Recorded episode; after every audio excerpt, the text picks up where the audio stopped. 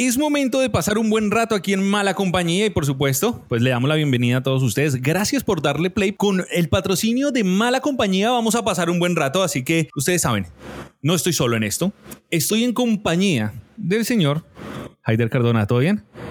Con el patrocinio de Mala Compañía me presento, Manolo. Buenas, buenas. ¿Cómo, cómo le va? ¿Cómo está su Bien, día? ¿Qué ha hecho? Bien, hermano, la verdad estoy muy contento porque las personas se han manifestado y nos han dicho y han, se han comunicado con nosotros en la oficina de PQR. Usted sabe que hace poco abrimos esa oficina de peticiones, quejas y reclamos. Sí, y claro nos que han sí. dicho, oiga, tienen que ser, mm, tienen que, que meterle más flow a la vaina, lo cual sabemos eso, siempre estamos mejorando. Pero sobre todo se están quejando por la duración de nuestro programa, mi querido compañero. Es la primera vez que una mujer se queja tanto porque uno dure harto. Es raro, weón, es raro. ¿Quiere que dure menos?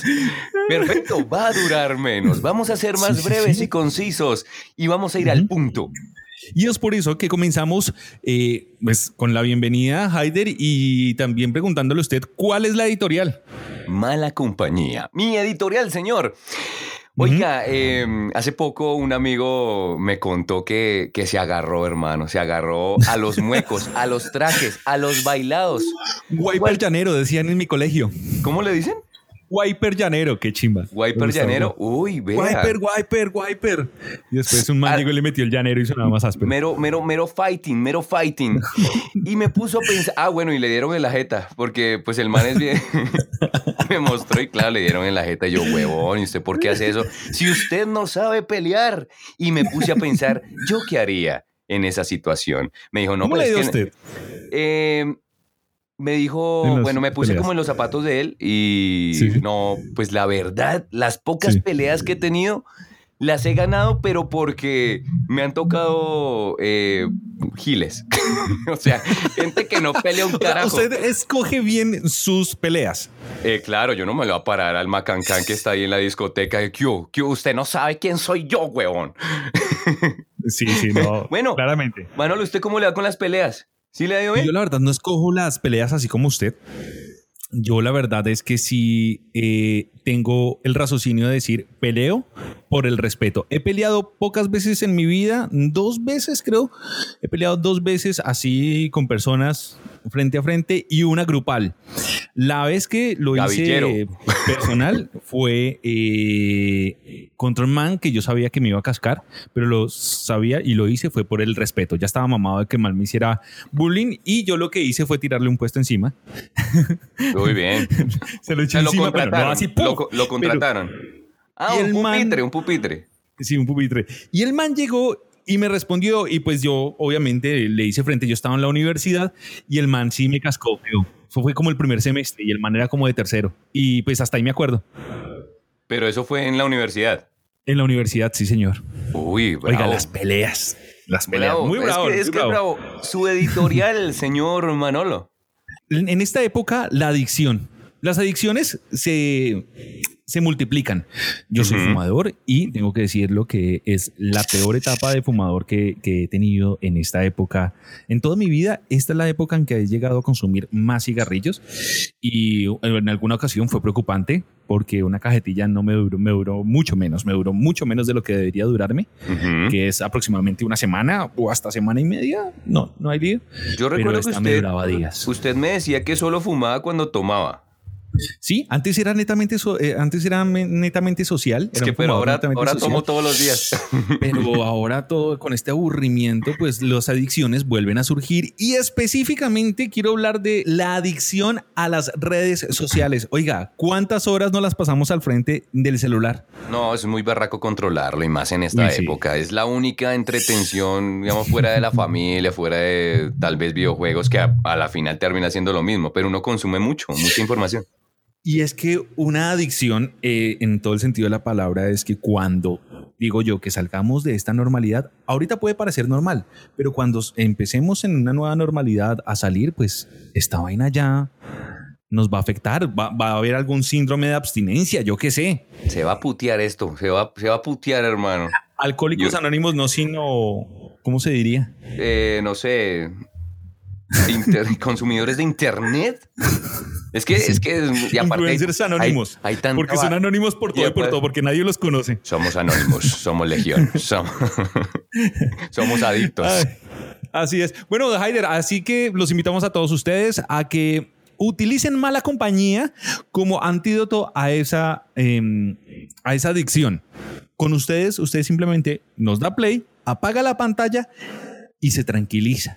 Y le pone atención a las otras cosas que lo están rodeando, porque somos de verdad la mejor opción. ¿Cómo nos pueden eh, ubicar, eh, Haider? Arroba mala compañía en Instagram.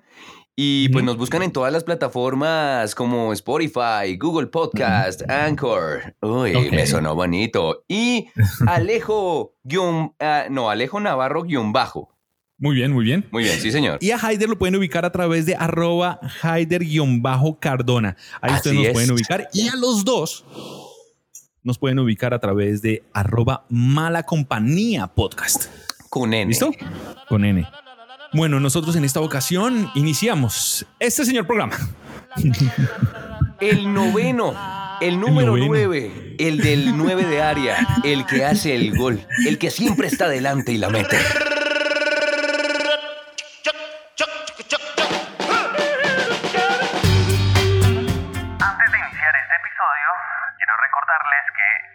Compañía es un programa de entretenimiento y que en ningún momento pretendemos informar. Quedan advertidos, ¿no? Hoy con un gran invitado. Un Sí, invitado. ay, ay, ay. Teso. Sí, que la verdad estoy muy contento de que eh, tenga la oportunidad otra vez de contar y de hablar con él, porque esta persona es un viejo amigo. Él es parapsicólogo, escritor, booktuber y, atención, investigador de fenómenos paranormales. Así que si usted quiere o tiene una idea de quién es el señor Edwin Robles, sabrá muy probablemente de qué vamos a hablar, señor Edwin Robles. Bienvenido a esto que se llama Mala Compañía. Muy, pero muy, muy, muy buenas tardes, querido Alejito y al viejo Haider. Un placer, un honor eh, trabajar con ustedes, de volverme a reencontrar nuevamente con Alejito después de ya unos, unos, un bueno, unos buen par de años de que trabajábamos Nosotros, juntos y, y- y muy contento de estar en este podcast. Haider, y, y a usted que nos está escuchando, nosotros teníamos una sección en mi programa, yo tenía un programa matutino eh, y teníamos sección de todo y para todos. Y en especial abrimos una sección donde queríamos hablar precisamente de estos temas. Y se llamaba El Rincón del Misterio. Sí, sí, usted me había eh, contado, contado algo del tema y que el programa, mejor dicho, era un éxito con el, con el viejo Edwin y con su talento paranormal, parapsicológico. Oiga, sí. ¿Sí les dio bien? ¿Sí les dio bien con el, con el, con el programa? Sí, nos fue bien. De hecho, era una sección que, que- que gustaba muchísimo. E incluso traté de hacerle los movimientos para que Edwin tuviera su propio programa, pero eh, la empresa entró en una, en una remodelación y no, no se pudo. Pero señor Edwin, qué chimba estar No, aquí. muchas gracias. Alejito, en serio, y de verdad un honor contigo, estar contigo y también con el viejo Haider, que voces, por favor, señores, eh, me siento honrado de estar al lado de estas eh, voces tan, tan, tan, tan bonitas, tan hermosas. No, no quiero que piensen que soy gay, nada, nada de eso, pero admiro mucho el talento de todas las personas. Con el patrocinio de la urgencia que se está produciendo en este momento, pasa una ambulancia.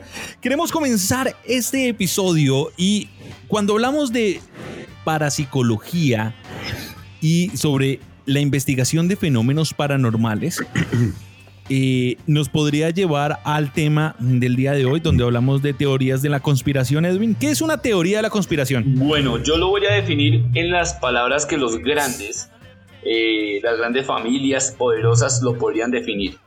El, el hecho de conspirar es simplemente el hecho al principio de ocultar la verdad y ya. O sea, la verdad oculta tras la sombra. Hoy en día ya no es así. Muy Hoy bien. en día es mostrar la verdad aunque pese lo contrario. Es así de sencillo. O sea, o sea, Haider, que en términos eh, sencillos, usted y yo ya hemos conspirado varias veces en este podcast. Eh, claramente, sí, señor. Hemos dicho verdades que tienen consecuencias. ¿Cuántas veces hemos conspirado para mantener nuestro nombre limpio en este podcast, Haider? Una cosa de locos, es un trabajo de edición muy bravo. Gracias a todo el equipo de trabajo que viene detrás de nosotros. Sí, sí, sí. eh, Oiga, un saludo al departamento de edición, muchas gracias. sí, señor, y a quejas y reclamos también. Se la pasan trabajando. Oiga, Edwin, en esta época donde nosotros estamos atravesando que es lo más grande que ha atravesado esta generación, pero en esta ocasión ya podemos alardear que a lo más grande que se ha enfrentado la humanidad recientemente es a esta pandemia. Y pues claramente que las teorías de la conspiración no pueden estar exentas a este gran evento. Totalmente, Alejo, totalmente. Lastimosamente, em, este medio por el que nosotros nos comunicamos se ha prestado muchísimas veces para que la conspiración, la- las grandes conspiraciones, porque mm, debemos eh, centrarnos en que no es la única, las grandes conspiraciones Ajá. las hayan utilizado de canal para poderse filtrar Sí. en la humanidad. Entonces podríamos decir que desde que está el hombre aquí en la Tierra, ya hay una conspiración. Mm. Exacto, y se presta mucho también para, no sé, en esta era tecnológica, para las fake news y para la famosa cadena que manda la tía que dice, ay, mire, se apareció un fantasma en tal video de tal profesor. Que día vi, que día vi uno de, de un profesor que estaba dictando una clase y se aparecía como, como una niña al fondo. Digamos, eh, Edwin, tú, ¿Cómo, exacto, cómo, cómo identificar, tú, tú lo puedes hacer, digamos, identificar un video fake de uno real, tú tienes como esa facultad? Mi querido Haider, yo voy a ser muy sincero contigo, con, con, con Alejo y con todos los oyentes de este podcast. Yo soy escéptico a morir de la nueva ola de los fenómenos paranormales. Soy completamente escéptico en ese sentido. Lo digo porque yo, Ujú. en lo que llevo, en el transcurso de lo que llevo de vida de investigación paranormal, en solamente tres ocasiones puedo decir que vi cosas raras o que interactué con cosas raras según mi criterio, Eh, pero eso no quiere decir que yo descarte o, o pase al tema de dudar de las personas que me dicen de un ovni, de un fantasma. No, no, no, puedo darle, no puedo darle ese criterio a esa persona porque realmente nosotros no hemos pisado la verdad. No sé si lo que yo vi tenga explicación o no. No sé que, que, que si realmente lo paranormal tenga explicación o no. Sé que estamos detrás de esto de- durante muchísimos años, pero Sí. creo que ya me ya he aterrizado muchísimas cosas. O sea que para los oyentes de mala compañía podemos tener el top 3 de eventos reales que tú consideras que pueden llegar a ser, porque no, no están eh, confirmados, pero para Edwin Robles, los tres eventos más grandes que has vivido, ¿cuál han ¿cuáles han sido? Claro que sí, Haider. El primero, a los ocho años, tuve la oportunidad de ver aquí en Bogotá, en la ciudad de Bogotá, un ovni en el barrio 20 de julio y se puede constatar porque en los periódicos de la época eh, salió la noticia de que unas luces se habían acercado al cerro de Juan Rey, al sur de Bogotá, al suroriente Uf. de Bogotá, donde precisamente Sí. está ubicado el negocio de mi abuelo y donde pude observar lo que para mí eh, es una nave nodriza, una nave gigantísima, gigantesca, por encima de las nubes, que se desplazaba sin hacer absolutamente un solo ruido. Y eh, bueno, Wow. ese, ese fue el primer fenómeno como tal. Un segundo fenómeno, Ujú. ya después de que comencé ya a trabajar muy bien en radio, fue cuando llegaba de, de hacer un programa y entré como en esa fase que muchos describen, ¿no? La famosa parálisis del sueño.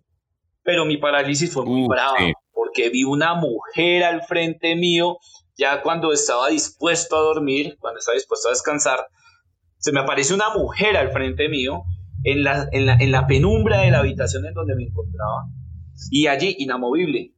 Yo dije, marica, pero si estoy solo, yo vivo solo aquí, ¿en qué momento se metió una vieja? Ahí, inamovible. Es que pues, si yo, si yo llegué solo, güey, pucha. ¿Sí? ¿A qué, hora Porque a mí también a veces se me han aparecido viejas así. Sí, exacto. Viejas así, pero me dicen dámelo del taxi. Y a mí, qué susto tan berraco, hermano.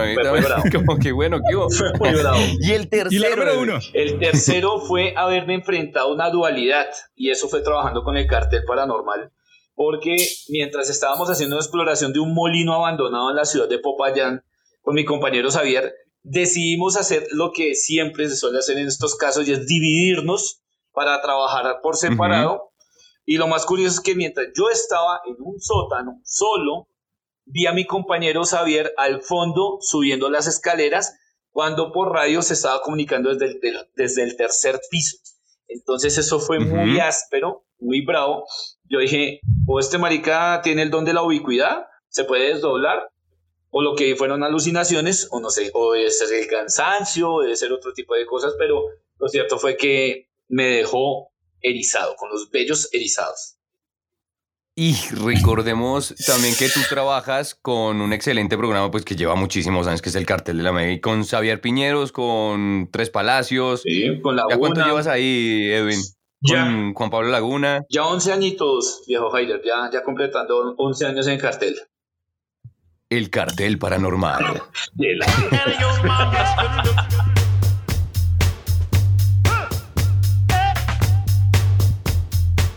Entonces, hablemos de, de- de estas teorías. ¿Qué tan cierto? Porque la que más suena es la que nos van a meter bots o mini robots en las vacunas y con, con eso nos van a controlar. Alejo, yo seguiré, seguiré pensando lo mismo y nadie me va a Sí. quitar este pensamiento de la cabeza. Y es que este maldito virus es una conspiración. Totalmente, totalmente. Esto estaba ya planeado. Esto está en una agenda. Para los que me están escuchando en este momento, no es una agenda, una libreta. La agenda es una programación que hace un grupo muy famoso a nivel mundial que no solamente está encargado de esta simple conspiración de la pandemia, de la pandemia del, del- del COVID-19, sino se ha hecho cargo de todas las conspiraciones habidas y por haber en la historia de nuestra humanidad. Esta es la peor. ¿Quién? Esta, podríamos decirlo, después de, Ah. casi, de casi 100 años, es la peor. ¿Por qué es la peor? Porque en esta se está derrumbando varios pilares. Se derrumbó el pilar económico, se fue para el piso Uy, la economía. Sí, para el, el piso. pilar del espectáculo se fue para el piso. El pilar de la religión se fue para el piso. Todos estos pilares que les estoy comentando se fueron al piso porque ya estaba trazado este, este tipo de programación. O sea, esto ya estaba ahí en esta agenda de estas personas. ¿Y cuál es la razón? Hace muchísimos años, un personaje que también está dentro de esas grandes, grandes, de esos grandes personajes adinerados, el señor Bill Gates, en una conferencia que realizó en una de las, de las universidades más famosas de los Estados Unidos, dijo claramente, en este momento la humanidad necesita o requiere una purga. Necesitamos filtrar una cantidad considerable de personas para que se estabilice el orden en el planeta Tierra. Y necesitamos para ello eliminar 6 billones de personas de alguna u otra manera, dicho por Bill Gates. Otras Ujú. personas o algunos otros personajes oscuros que obviamente vamos a ir develando en esta charla, están detrás de esa misma teoría, incluyendo la gran organización eh, encargada de los, eh, digamos, los riesgos naturales, de los desastres naturales, que es el FEMA de los Estados Unidos, que ha colaborado muchísimo con esto de, de la gran mortandad, pero eh, nos hacen ver todo como un simple Walt Disney, como, como que el elemento básico de todas las conspiraciones siempre está ahí metido. ¿Por qué? Por desconocimiento, Sí. porque creemos conocerlo todo. ¿Sí? Muchos grandes lo han dicho. Muchos creen que estas personas que tienen tanto poder ya con esto ganaron la partida. Pero para ellos, para el, para el infortunio de todas, esas- de todas estas personas, de todos estos líderes, los lunares oscuros están por la misma red, por internet. Entonces, es muy interesante hablar de las conspiraciones. Ok. Digamos, ¿quién se ve, porque yo me ponía a pensar en toda esta red de conspiración y yo decía, pero si todo se está yendo a la mierda. O sea, de verdad, lo que tú eh, dices es muy cierto, la economía, la religión, el espectáculo, todo se está yendo al piso. ¿Quién gana? ¿Quién, quién sale ganando al final de todo esto? Tal vez en unos años nos demos cuenta o tú tienes la respuesta. Haider, creo que ustedes han, no sé, Haider o Alejo han escuchado una gran publicación llamada The Economist. Y The Economist es uno de los elementos mm, puntuales que la gran conspiración del silencio tiene como para alertar de lo que va a suceder. Las carátulas que ellos van sacando, por lo general, por lo general, casi siempre, la que va hacia diciembre, eh, es como el, la tableta o la tablilla o el tablero donde ellos nos están diciendo paso a paso qué va a pasar, qué va a suceder. Pero no sale ningún responsable. No aparecen nombres, solamente se sabe que la revista le pertenece a un grupo potente, poderoso, que siempre ha estado por los hilos de los hilos, amén, en este tipo de situaciones y se llama el, la familia Rothschild, liderada por el señor el sacrosanto Jacob Rothschild, que si ustedes quieren una perspectiva morfológica de este tipo, vean al señor Burns de Los Simpson y van a tener la copia exacta. ¿Igualitos? Igualitos, son idénticos. Yo creo que mm. se inspiraron en él para, para sacar al señor Burns. ¿Por qué? Porque el señor Burns es tacaño, es millonario. es un Jacob, es un Jacob Rothschild. Y ese tipo tiene mucho que ver con el establishment de los Estados Unidos, tiene mucho que ver con Hillary Clinton, tiene mucho que ver con Bill Clinton, tiene que ver con John the Revelator, tiene que ver con todo esto que nos han entregado, incluidos actores, cantantes y personas que están al borde de la locura por desenmascararlos, por decir malditos, ustedes, ustedes quieren más allá del poder otra cosa, no la revelan, pero pareciera que nosotros somos un videojuego para estas personas. O sea, realmente es diversión. No es poder. No es poder, es diversión. Oiga, y supuestamente si, si esto fue provocado en... Muy bravo, muy bravo eso. ¿Por qué sería que comenzó todo en China? China es una superpotencia, Alejito. China es uno de los enemigos eh, que ha llegado siempre por la puerta trasera de Estados Unidos pero también en su afán de llegar al poder, ellos de alguna u otra manera son eh, multiproductores en diferentes campos, sobre todo en el campo de la tecnología y sobre todo en el campo de la industria, de la industria hecha a mano. Hablamos de que hay muchísimos productos que nosotros en este momento tenemos producidos en China. Es que ni siquiera vienen de Estados Unidos. Sí, total. China. Entonces, ¿qué pasa? Como China siempre se ha querido colar por la puerta trasera de los Estados Unidos, Tenían que ingeniar un sistema en el que por más de que ellos también fueran los kamikazes, en el que ellos fueran afectados, pudieran hacer que el mundo se arrodillara ante esta pandemia, por ejemplo. Cuando ustedes ven todas esas empresas y todo este tipo de cosas que se han ido, que se han quebrado, la estrategia les está funcionando al pelín. Porque cuando ya lleguemos a tocar el límite, lo que va a hacer China es comenzar a comprar lo que está en ruinas, lo que, lo que deja, lo que, lo que prácticamente quedó de esa pandemia. Entonces, para poder subir al poder. Entonces, en esa lógica, en esa lógica, el señor, este señor eh, Jacob, lo hace por divertirse y China aprovecha. Totalmente. Lo que pasa es que los intereses de, los Rothschild eh, también están muy confabulados con el poder chino y, otro tipo de cosas. Digamos que a nosotros nos hacen ver que el universo, el, universo no, el planeta Tierra está en vilo y en manos de gente que está loca, que tiene en este momento su dedo índice sobre un botón y que en cualquier momento lo puede oprimir para ¡pum! Explotaron estos marranos. Explotamos porque es que nosotros, miren, les voy a decir una cosa. Yo tengo información de Cambridge Analytica, tengo información de quien estaba trabajando dentro de Cambridge Analytica, que fueron los que impulsaron para que ganara las elecciones Donald Trump, también para que ganara las elecciones el señor Enrique Peñalosa, quien también contrató los servicios de Cambridge Analytica. Y Sí, una claro. cantidad de cosas que ustedes de pronto pasan desapercibidos cuando simplemente le dan un like a una foto en Facebook. Es Oiga, esa es una de las cosas que yo les decía a todas las personas y es que lo dije creo que en uno de los primeros capítulos o en el, bueno, cristianos decían, o bueno, los pasquines cristianos que le entregaban a uno eh, eh, cuando uno estaba a la salida o a la entrada de la iglesia, decían que nos iban a implantar chips.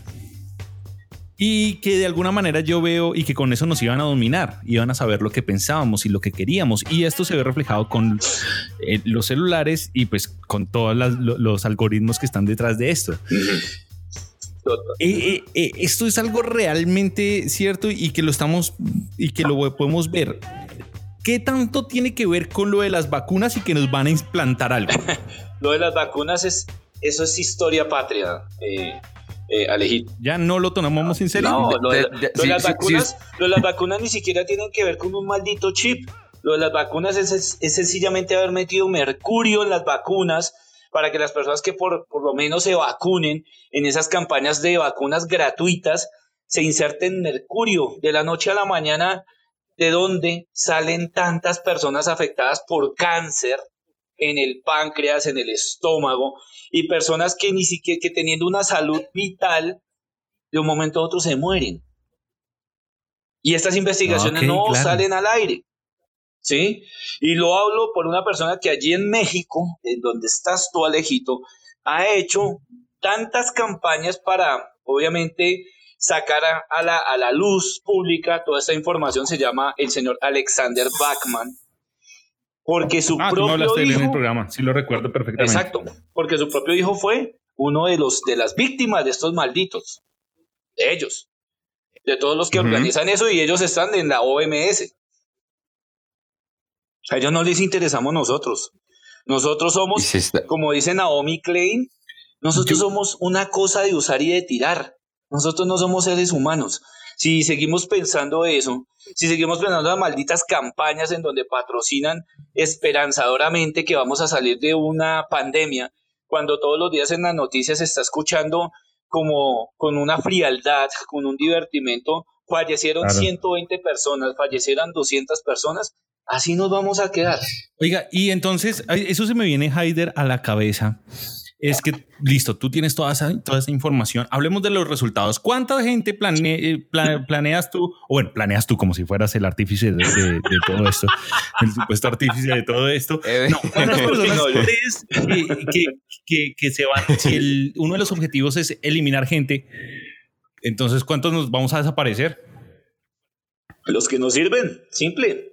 La gente que nos sirve. Y la gente- Uy, no, entonces yo Si ya baila, yo ya, yo ya, yo ya voy para el papayo. Yo ya voy para el papayo. Yo les voy a decir con esto. Listo, todo.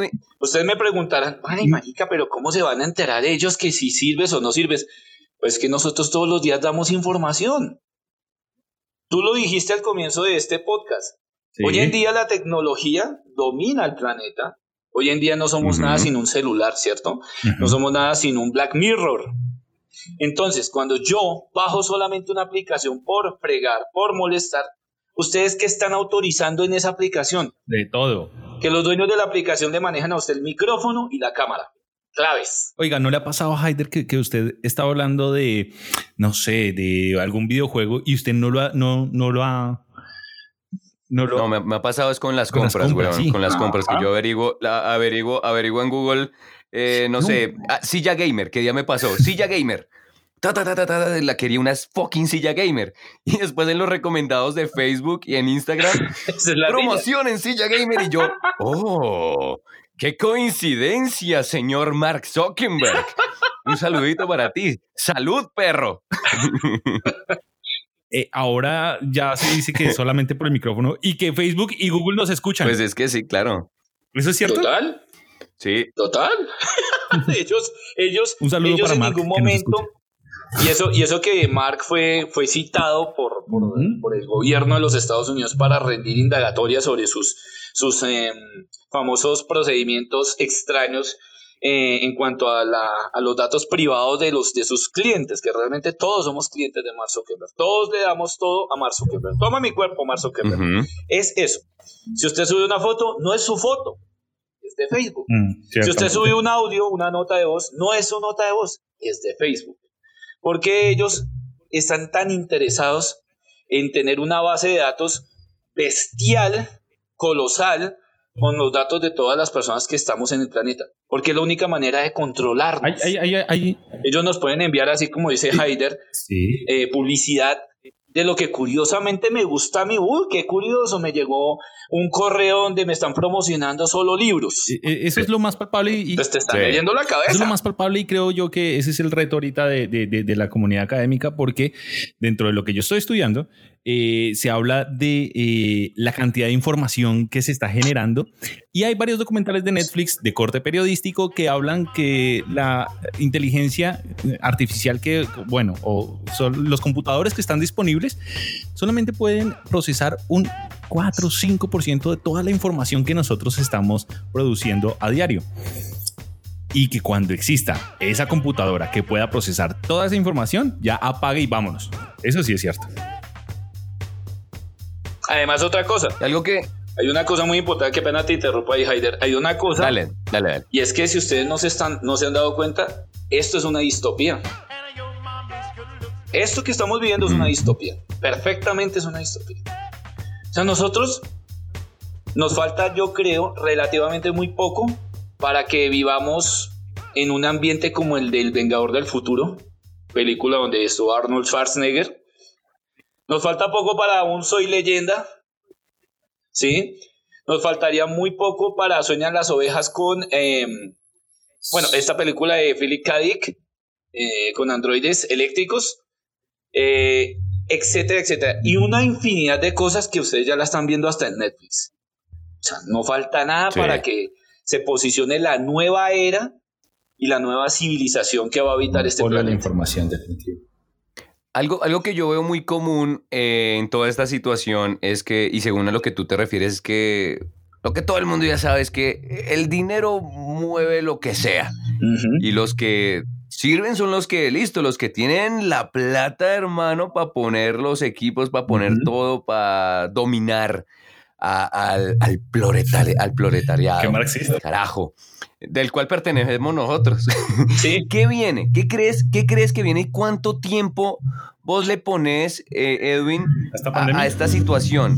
¿Crees que va a haber una vacuna? ¿Cuál es tu posición en cuanto a esto y qué, cuáles son tus expectativas, digamos? ¿Qué crees que va a pasar a corto y a mediano plazo? Yo, yo alguna vez, Haider, lo dije, creo que fue en un podcast, en mi podcast, no sé en dónde lo dije, en una transmisión por Instagram Live, algo así. Yo creo que esta gente de pronto con, con que simplemente llegue a un millón de muertos en el planeta, creo que ya empiezan a bajarle a la pendejada y a liberar la vacuna. La vacuna en este momento ya está. O sea, eso, eso nos lo tenemos que quitar de la- del cráneo. La ¿Su merced se vacuna ya está hecha. No, Ok. no, no, ni loco, ni loco. Ni por el, ni por el berraco. Yo siempre he dudado Entonces- del COVID.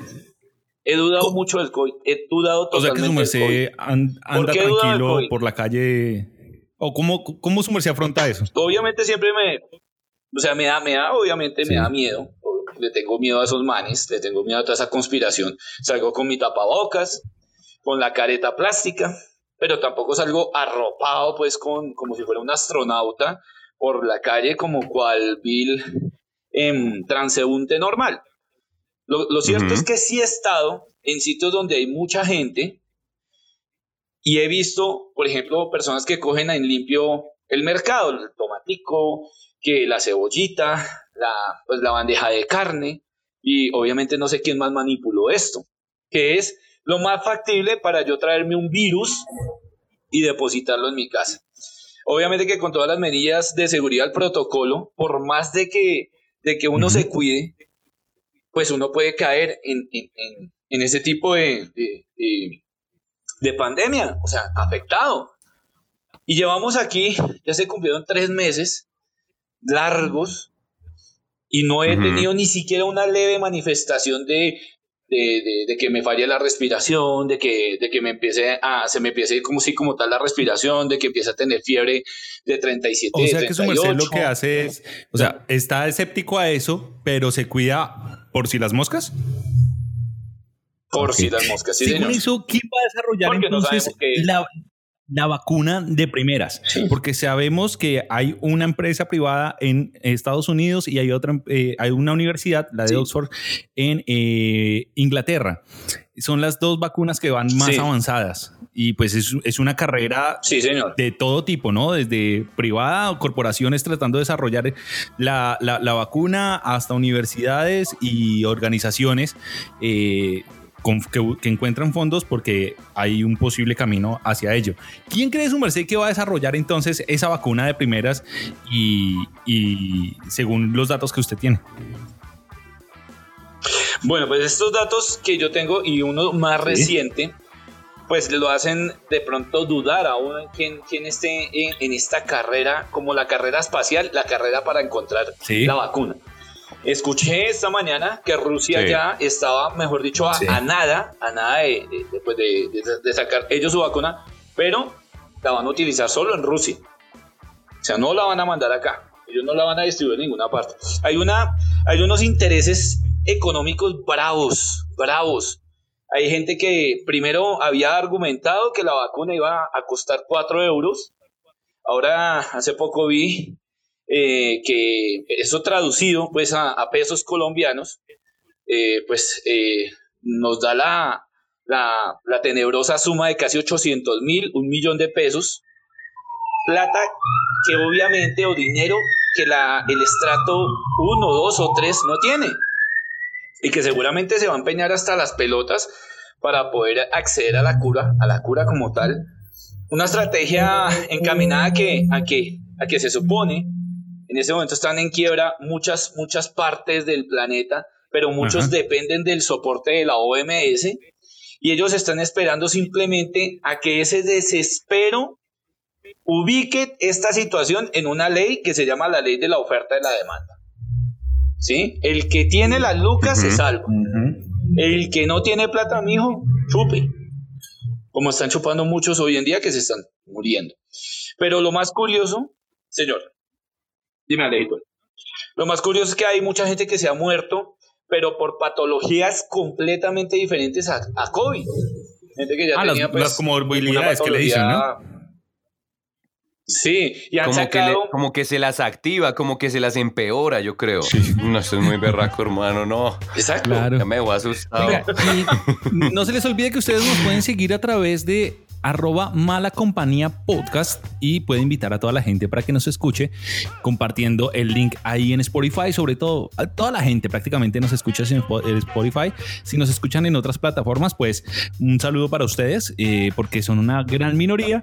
Pues y ustedes pueden compartirle este podcast simplemente le dan compartir desde eh, Respete a las Spotify, minorías. y ahí ustedes pueden eh, compartir este episodio que se, que se oye bastante interesante.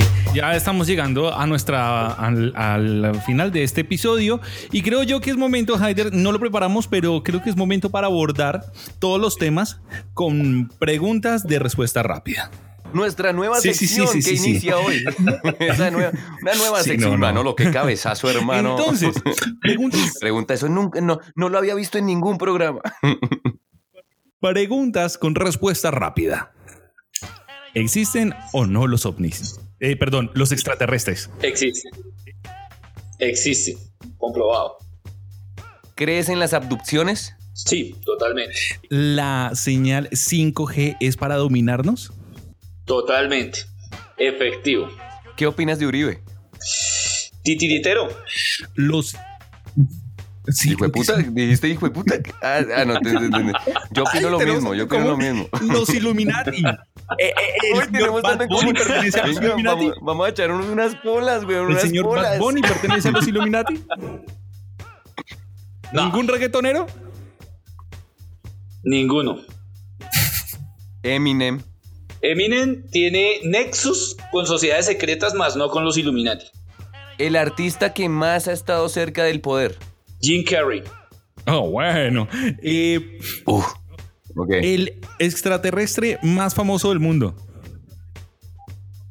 Y Tim, bueno, de, de la vida real, entonces. Y el extra. no, yo, yo le- ahora me quitó la pregunta y le iba a decir el extraterrestre más chistoso. Alf, huevo. No, yo amaba a Alf, marica. no, mentiras, Alejito. El más famoso de todos los tiempos, no, el del Área Ok. 51. Y no hay ninguno que nos esté dominando en este momento, no sé, artista, político. Mm, el, el tema de los infiltrados sí tiene una, una cosita ahí, o sea, de más. O sea, como que se ha dicho de más en el tema. Eh, Teoría de la conspiración que usted desestima. Que yo desestimo, conspiración que yo desestimo. No, yo creo que ninguna. Todas para mí son válidas. Infiltración como la de los Kree en el universo de Marvel. ¿Puede pasar? Puede pasar totalmente, claro que sí. Dios, ¿existe o Manolo. no existe? No. Es una ilusión. Wow. Em, ah, sí, tú, no, tú nos con- contabas previamente. Am, ¿Qué va a pasar con el catolicismo? ¿Qué va a pasar con las iglesias? ¿Tienen algo de poder o ya se les acabó el poder? Eh, no, hay algo que se llama el Selam. Y el Selam eh, sabe muy bien qué va a pasar con la superreligión. Fue una buena metralleta de Sí, preguntas. sí, sí, sí, sí. Yo, ya, yo creo, yo creo que va a haber segunda parte es. porque este tema es muy extenso y el programa nos, Así es. nos salió Es momento de bro. agradecerte, señor Edwin Robles, por darnos la oportunidad de compartir este episodio con su merced. Y eh, recuerden que él tiene sus redes sociales. Usted puede contactar a Edwin a través Y su de podcast. arroba Robles Edwin. Y háblanos, ya para terminar, eh, Edwin, de tu podcast, la gente que, que puede escuchar en tu podcast. Claro que sí, mi querido Haider. Eh, en el podcast llamado De Horror y Misterio, eh, ustedes pueden entrar a dar un viaje, a iniciar un viaje por eh, varios invitados o personas que son expertas en muchísimos temas, sobre todo en la literatura, ya que me estoy pues eh, perfeccionando en el tema de la, de la, de la comunidad booktuber. Pero hay muchas personas que ya me han colaborado y que conocen muy bien el tema del terror, el horror, escritores que tal vez no son muy conocidos y que en su momento eh, llegaron a ser considerados eh, escritores de culto. Y dentro de sus escrituras se han encontrado cosas muy extrañas que están sucediendo en este momento. Ok. Y vas a lanzar tu mm, Wow. libro mm, muy pronto.